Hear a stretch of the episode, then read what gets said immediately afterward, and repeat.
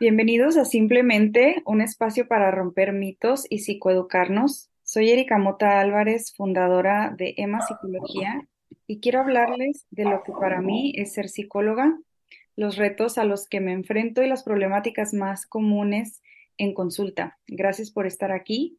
En RCC Radio Internacional, escucha cosas buenas.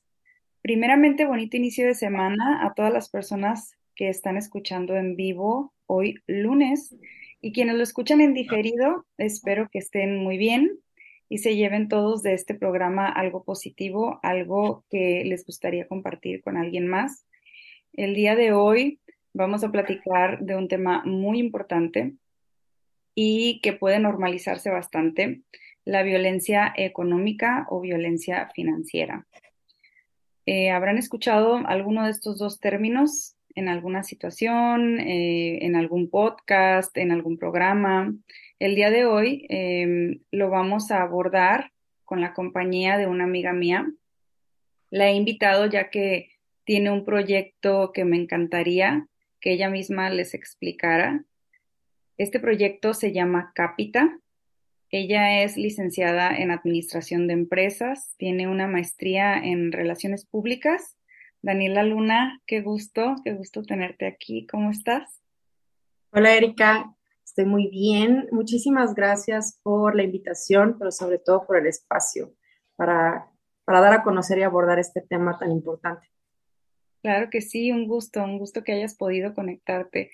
Ella está en León, Guanajuato, eso es en el centro del país, de aquí México, como saben. Yo estoy acá en el norte, en la punta, en Tijuana y estamos conectadas ahorita por videollamada para esta transmisión. Me da mucho gusto de verdad tenerte aquí. Eh, les platico un poquito de nuestra historia. Nosotras somos amigas desde la primaria y eh, estuvimos, estuvimos juntas eh, desde primaria, secundaria, acá en Tijuana. Y Daniela en la, en la preparatoria se tuvo que, a finales de la preparatoria, te tuviste que ir a León eh, Así es, me llevaron. Te llevaron a León. Eh, en contra de toda mi voluntad. Sí, sí recuerdo, fue, fue, fue, un trauma para nosotras. No, sí, o sea, muchos años. claro. Y bueno, ahora, ahora Dani y yo seguimos en contacto, seguimos siendo amigas y hemos estado siempre apoyándonos ambas en, en los proyectos que, que, estamos emprendiendo y también de la mano de, nuestra vida ahora este, como mamás y, bueno, creciendo, creciendo juntas y eso, eso me da muchísimo gusto. Sí, ha sido muy padre reencontrarnos en todos los caminos de la vida. O sea, en diferentes etapas hemos logrado coincidir y acompañarnos y esta no es la excepción. Exacto, pero bueno, también este, es importante mencionar que el proyecto de Daniela es un proyecto muy interesante. Yo eh, le voy a dar el espacio para que ella se los explique, pero sí quisiera darles una breve introducción. Eh, Capita, a lo, que, a lo que hemos platicado, eh, nace de esta necesidad imperante de educación financiera que hay aquí en México. Está enfocado en mujeres que buscan crecer y que buscan obtener herramientas que les puedan permitir alcanzar su libertad financiera. Y bueno, con ello también, eh, al tener libertad financiera, sabemos que esto tiene un impacto positivo en la salud mental. ¿Lo he explicado bien, Dani? Ay, te perdí. Sí. Pero, pero puedo empezar, ¿verdad? Sí, sí, sí, te, pregunto, ¿lo, ¿lo, alcanzaste a escuchar? explicado bien un poquito de qué trata Capita? Sí, completamente. Tal vez solo ah, agregaría que Capita tiene tres ejes principales. El primero es la relación entre la salud mental y la salud financiera. Empezar a cuestionarnos un poco desde dónde tomamos las decisiones con respecto al dinero, ¿no? El segundo pilar es una perspectiva de género, porque como bien comentas, esto es, esto es dirigido específicamente a mujeres. Y el tercer pilar es proporcionarles la información por medio de la educación financiera y proporcionarles todos los instrumentos que hay en el mercado para que puedan empezar a invertir en ellas por medio de estos instrumentos. Wow, me parece increíble, me parece increíble. Em, ya, ya al final te daremos un espacio para que tú puedas explicarnos a qué te refieres con cada uno de estos pilares más a fondo. Eh, pero el día de hoy vamos a, tratar de iniciar con, con, el tema de la violencia financiera, porque em, como bien sabemos, ¿no? Este espacio simplemente está enfocado en la salud mental y el cómo, el cómo la salud mental es impactada por diversos factores externos, ¿no? Y en este caso, hoy vamos a tocar el tema de, del dinero. Em, para entrar en este tema es importante recordar que em, no solo los golpes, no solo los insultos son manifestaciones de violencia, ¿no? Existen muchas otras formas de vivir en un ambiente violento. Em, el dinero en este caso juega un papel muy importante para que la violencia económica se pueda dar. No sé tú qué nos puedas platicar desde tu lugar como administradora sobre el dinero. Bueno, partamos hablando de que el dinero es un medio de cambio a través del cual adquirimos bienes y servicios. Es importante destacar que todas las relaciones sentimentales, eh, laborales, todas las relaciones tienen un componente financiero, precisamente porque el dinero ayuda a manifestar cosas que son intangibles.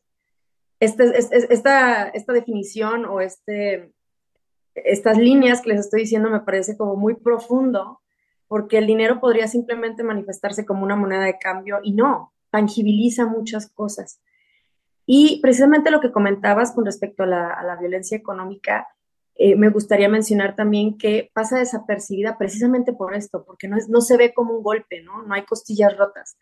Y es precisamente por esto que por esto es tan importante que debemos visibilizarla, debemos empezar a hablar más de ello. Sí, correcto. Y, y así como lo dices tú, Dani, el, el dinero es, es este vehículo para hacer, para lograr, para compartir, pero también puede ser un arma ¿no? Si, si, si está en las manos incorrectas, pues, y, en y en las circunstancias incorrectas, puede ser un arma para ejercer el control sobre los demás o, para manipular. Y aquí es donde ya se torna esto como en, en, en un trato violento. En un contexto violento, sí, totalmente. Y supongo que precisamente la palabra que acabas de usar, el control, creo que esta es la finalidad, ¿no? De la, de la violencia económica, el tener el control sobre la otra persona. Exactamente.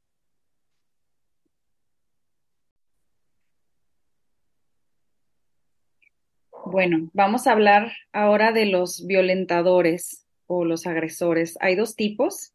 Aquí son los que son proveedores y también están por otro lado los que son vividores qué fuerte se escucha, pero estos últimos, para que quede claro, son aquellas personas que mediante la manipulación y la victimización consiguen los recursos económicos que alguien más ha producido, ¿no? Desde el que pidió prestado y no paga o promete pagar y, y sin pagar la deuda anterior vuelve a pedir prestado a la misma persona y así se la lleva, hasta quien infla un presupuesto, ¿no? Con la finalidad de, ganar ahí una parte para, para sí mismo.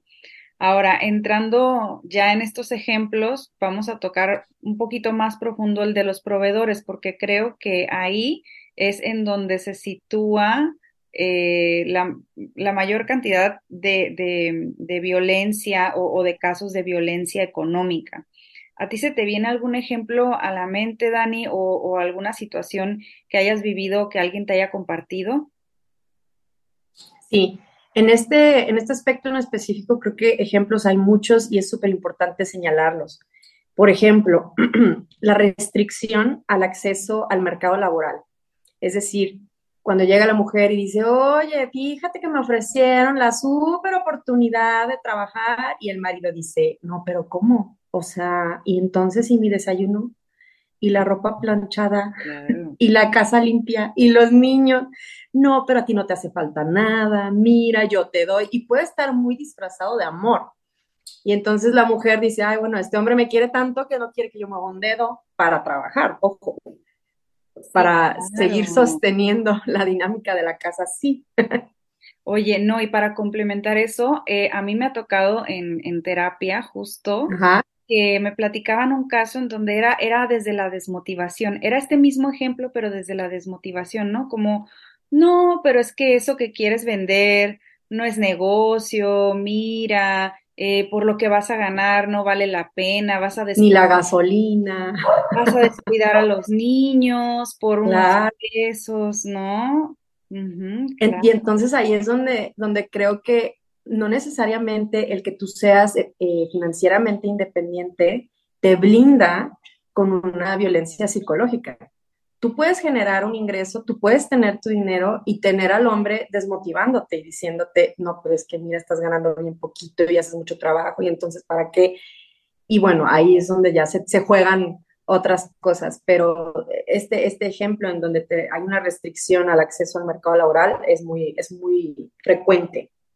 Y antes, Otro y ejemplo, antes de eso, ay, perdón que te interrumpa, Dani, pero no nada dime, más como para complementar también, porque creo que es, mejor dicho, como regresarnos un poquito. Hay que poner atención a las banderas rojas. Hay que hay poner, hombres que son red flags, pero andantes, que andan por ahí con una banderota. Y más que, más que hombres, yo creo que hay actos que ya te dicen o que ya te, te están eh, como dando este aviso, ¿no? De, de que pudieras estarte colocando en una situación vulnerable, como eh, desde la, mm, esta, esta oferta que suena tan tentadora, ¿no? Que por ahí en, en alguna otra colega le escuché, la estafa del proveedor decía es cuando este, esta persona, vamos a hablar específicamente de una pareja, puede ser matrimonio o, o pareja de, de noviazgo, ¿no? Se Ajá, ofrece, se ofrece hacerse cargo de gastos, o ya sea tuyos o gastos de ambos, ¿sí? Pero para que él se haga cargo, tú tienes que dejar de trabajar. sí, claro, porque es entonces ahí tú tienes que ofrecer algo más. Exacto. ¿Por qué? Porque al tú dejar de trabajar, entonces tú ya no tienes la opción de en determinado momento decir, no, no, no, espérate, o sea, yo puedo con esto, ¿no? Y. O esto no me parece, yo tengo voz y voto, ¿no? No te invisibiliza. Justo, justo. Y, y bueno, aquí hay que mencionar que cuando dejas de trabajar, dejas de sentirte independiente, dejas de ser independiente, pero al, al dejar también de sentirte independiente, te vuelves más vulnerable porque se ve involucrada ya como esta parte también de autoestima, ¿sí? Y te conviertes en eh, blanco fácil para manipulación, chantaje y ya después sin dinero, ¿cómo te vas? ¿no? Ajá, entonces tienes que planear tu escape ya poniéndote a trabajar, ¿no? Que es justamente la, la idea de, de Capita, ¿no? De, de hablar un poco de prevención de, de todo esto, en lo que ahondaremos más adelante. Eh, otro, otro ejemplo es la exigencia a dar cuentas sobre lo que se gasta. Entonces, no, tú no trabajes, tú no te preocupes, yo te voy a dar una tarjeta de crédito adicional, no tu nombre, adicional, pero te voy a auditar el estado de cuenta. Entonces, pero ¿por qué un par, dos pares de zapatos, no? ¿Pero por qué esto? ¿Pero por qué te gastaste tanto en el restaurante? Pues si nomás ibas a ir con tus amigas. Oye, pero entonces ahí empieza ya el control sobre, sobre estos gastos. Esta es otra forma de, de violencia económica, el decirte, sí te doy, pero yo te voy a decir cómo, cuánto vas a gastar y te voy a cuestionar sobre cada uno de los gastos que hagas. Sí, exacto. Y fíjate, esto también se convierte como en un doble espiral, ¿no? O sea, por un lado, me imagino estando en una situación como la que tú mencionas, estando en ese ejemplo, viviéndolo en carne propia, eh, empiezas a crear un resentimiento con el proveedor, ¿no? Porque pues él está siendo testigo de que no alcanza, tampoco hace mucho por ayudarte para que eh, esa situación cambie, pero por otro lado también entra este sentimiento de, pues es que yo no me sé administrar, algo estoy haciendo mal. Claro, disminuirte, ¿no? Sí, Infantilizar a la pareja, exacto, de que es que tú no puedes porque tú no le sabes.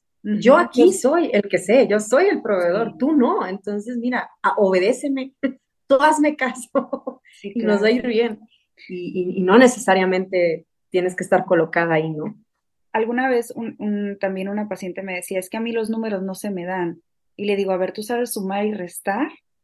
¿No? Porque, porque realmente el cálculo de los gastos es eso, es suma y resta, cuánto ganas, cuánto gastas, ¿no? Aquí la cuestión es como ya tomar las riendas de la situación y, y sentarte y empezar a hacer estos números y estos cálculos, pero desde un lugar en donde tengas conciencia de que tienes la capacidad de hacerlo y justo el estar en medio de una situación de violencia económica de eso va, de que el eh, agresor logra que tú vayas perdiendo esa confianza en, tus capacidades. Sí, yo creo que, que, es, una, es un contexto en el que nos colocamos muchas veces sin darnos cuenta y es una espiral, como dices, ¿no? O sea, de repente estás en medio de y, no logras alcanzar a ver realmente qué es lo que está pasando y cómo llegaste a colocarte ahí. Exacto.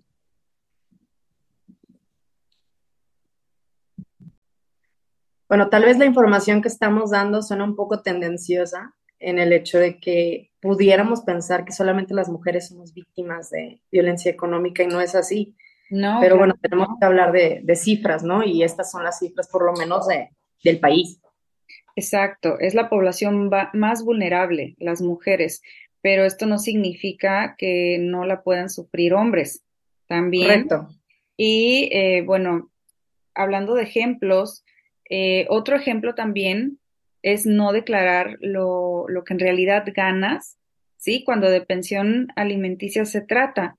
En este caso estamos hablando ya de violencia vicaria. Este término se refiere a un tipo de, violencia de género, es, violencia hacia la mujer, en este caso en específico a la madre de los hijos, sí, pero se, se ejerce, digamos, como de manera indirecta primero hacia los hijos, ¿no? No, no doy mi pensión, no doy lo que corresponde y de esa manera también estoy afectando a la madre de mis hijos. En México tres de cada cuatro niños de padres separados no recibe pensión alimenticia. Creo que vale la pena mencionar este dato.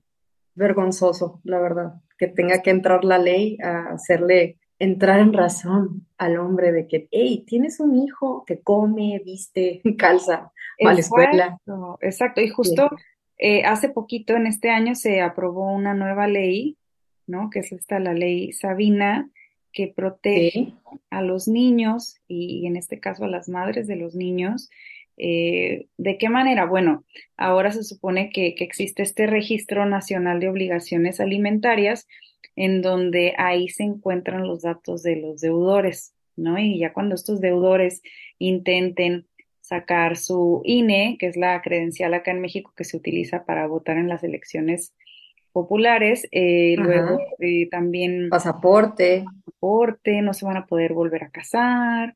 Bendito Dios. Entonces, está, está esta ley ya que los ampara, pero es importante denunciar, eso, eso es, es muy importante también mencionar. Sí, hay, muchas mujeres que dicen, es que yo no quiero pelear, pero es que es el derecho del niño, o sea, no, no es pelear, es, es hacerle valer sus derechos. Exacto, exacto. Otro, otra población vulnerable también son los adultos mayores. No sé si, si llegaste a ver, Dani, esta película que se llamaba Vecino Gruñón, no, algo así, que era con sí, de Tom Hanks y ah. Mariana Treviño. Exacto, exacto. Ahí recuerdo que en esa película está este caso de, de, unos vecinos donde, donde estas dos personas eh, ya eran de la tercera edad, ¿no? Uno de ellos ya tenía una condición, había tenido una embolia y, estaba en silla de ruedas. Y bueno, por ahí el hijo que ya ni vivía con los padres, vivía en otra ciudad, pues quería mandar a una, a una, como, como a estos, em, como pensiones de personas de la tercera edad, ¿sí? Para vender la casa y quedarse con el dinero de la casa. Bueno, esto es, solo un ejemplo de, una película, pero claro que se dan los casos, ¿no? Y, no, bueno, mil, claro, yo te administro el patrimonio, lo que dejó mi papá, yo te lo administro el mismo, ¿no? No te va a hacer falta nada. Y a la mera hora, pues claro que hace falta. Porque pues, ella no tiene un control o la persona no tiene un control sobre sus finanzas. Exacto. Y bueno, eh, eh, ya hablamos, ¿no? De niños, de mujeres y de adultos mayores. Esta es la población más vulnerable a sufrir violencia económica. Ahora, em, creo que es importante también mencionar, ya que nos ha quedado claro a qué nos referimos con violencia económica o financiera, qué podemos hacer para prevenir el encontrarnos en una situación así, ¿no? En el caso de la pareja, a mí me toca a veces verlo en sesión. Creo que lo mejor que se puede hacer para, para poder evitar estas situaciones en pareja es desde un inicio ser lo más abierto posible con tu pareja, lo más honesto que se pueda en cuanto a em, cuáles son tus deudas, cuáles son tus hábitos. Hábitos de consumo, ajá. ¿Cuáles son tus metas también? Si, si, si tú tienes ganas eh, de en algún momento adquirir un bien inmueble, si quieres estudiar una maestría, un doctorado, por ahí alguna vez me tocó este pleito, ¿no? De que es que no hemos comprado casa, pero ya se metió al doctorado, ¿no? Entonces, todas, todas estas cosas. ¿Cuáles son nuestras prioridades? ¿Vamos a comprar vamos a rentar? ¿Vamos a...? Sí, sí, sí, todo eso se tiene que hablar. Hay que, hay que tener mucha apertura para hablar estos temas, no nada más lo lindo, ¿no? No nada más escoger eh, ya una vez que ya están comprometidos, en el caso de, de, las parejas cuando se van a casar, no nada más hablar de dónde va a ser la recepción y cómo va a ser el vestido y de qué color van a ser las flores, sino también ya de lo que es la vida en pareja y, y en la vida en pareja pues viene la economía. Eh, también es importante que, que desde un inicio la pareja eh, platique de los roles, ¿no? Esta parte tan importante es, a ver, cómo vamos a repartir aquí los roles, ¿sí? Para justo no entrar en este tema que, les mencionaba hace ratito de aquí alcanza para todos, tú quédate en casa, yo salgo a trabajar, yo voy a ser el proveedor o la proveedora, ¿no? y, que la otra parte empiece a generar este resentimiento, eh, empiece a, a tener esta, esta también luego pasa que tienes que estar bien con el proveedor, ¿no? Entonces, claro, ahí. Está bien. si no, no le compran la crema, el perfume. exacto, exacto. O sea, si, si discutes por algo, más vale que se te pase pronto porque... Porque se te juega mucho. Lo que necesites se lo vas a tener que pedir. Exacto. ¿No? Entonces, bueno. Es terrible. Otro, otra, otra manera de prevención, otra forma, es educarnos la parte de la educación financiera es importantísima, no solo para, para, mujeres, ¿no? Para todos. Yo creo que desde niños, empezar a hablarles del ahorro, de las metas, de, de todo esto, ¿no? es, una, es un hábito el que se tiene que fomentar. Pero, en, bueno, hablando con perspectiva de género, que es lo que, lo que hacemos en Capita, sí es bien importante impartir esta educación, explicar que sí hay una lógica detrás de todo esto, de, de todo este sistema económico personal. Sí hay una lógica, sí hay una teoría y, este, y, es, y es una cuestión simplemente de darnos la oportunidad de empezar a estudiar un poco de ello. Eh, hay talleres gratuitos, eh, de hecho la, la Conducef en, en, nuestro país tiene disponible en línea el proyecto Minerva, es gratuito y tiene una perspectiva de género. Entonces, tú te puedes educar de manera gratuita o puedes ir a tomar un curso a Harvard en línea y de igual forma vas a tener la información. El chiste es darnos esa, esa oportunidad. Y retomando un poco lo que decías de la comunicación en pareja, estamos hablando un poco en el contexto, en la idea de que, de que uno de los dos, o bueno, de que el proveedor elija irse, ¿no? Diluir el vínculo de la pareja. Pero la idea principal es que uno de los dos en algún momento de la vida va a faltar. O sea, se te puede morir el marido y entonces, ¿qué haces? Porque si tú no tienes idea de lo que es el patrimonio familiar, tú no sabes si ya se terminó de pagar la casa, cuánto se paga de hipoteca, si tiene otro tipo de deudas, cuánto se paga de colegiaturas, cuántos son los gastos fijos, cuáles son los que. O sea, si tú no tienes idea del patrimonio familiar, estás, pero fregada, porque entonces vas a tener que a tus 60, 70 o a la edad que te falta el marido, ponerte a investigar de qué se trata todo lo que tu marido vino haciendo solo, ya sea porque no te quiso incluir o porque tú no quisiste, porque también está ese escenario, que tú no te quisiste involucrar porque pues a mí mientras no me falte yo no tengo problema, Y entonces también esto entra dentro de la comunicación. Tienes que hablar del patrimonio. ¿De qué se trata? Esa parte también me parece importante. Claro, Dani, todo lo que dices es muy cierto, es muy cierto que muchas veces también desde la comodidad, ¿no? No hay esta, esta mm, conducta de, de, de investigar, de involucrarte, de saber de, ¿no? Cómo, cómo van las finanzas en casa, qué es lo que se paga, qué es lo que se necesita y, y también qué se necesita para, para llegar ahí, ¿no? Eh, que, claro, que hay que, hay que a sostener el ritmo de vida. Exacto, exacto.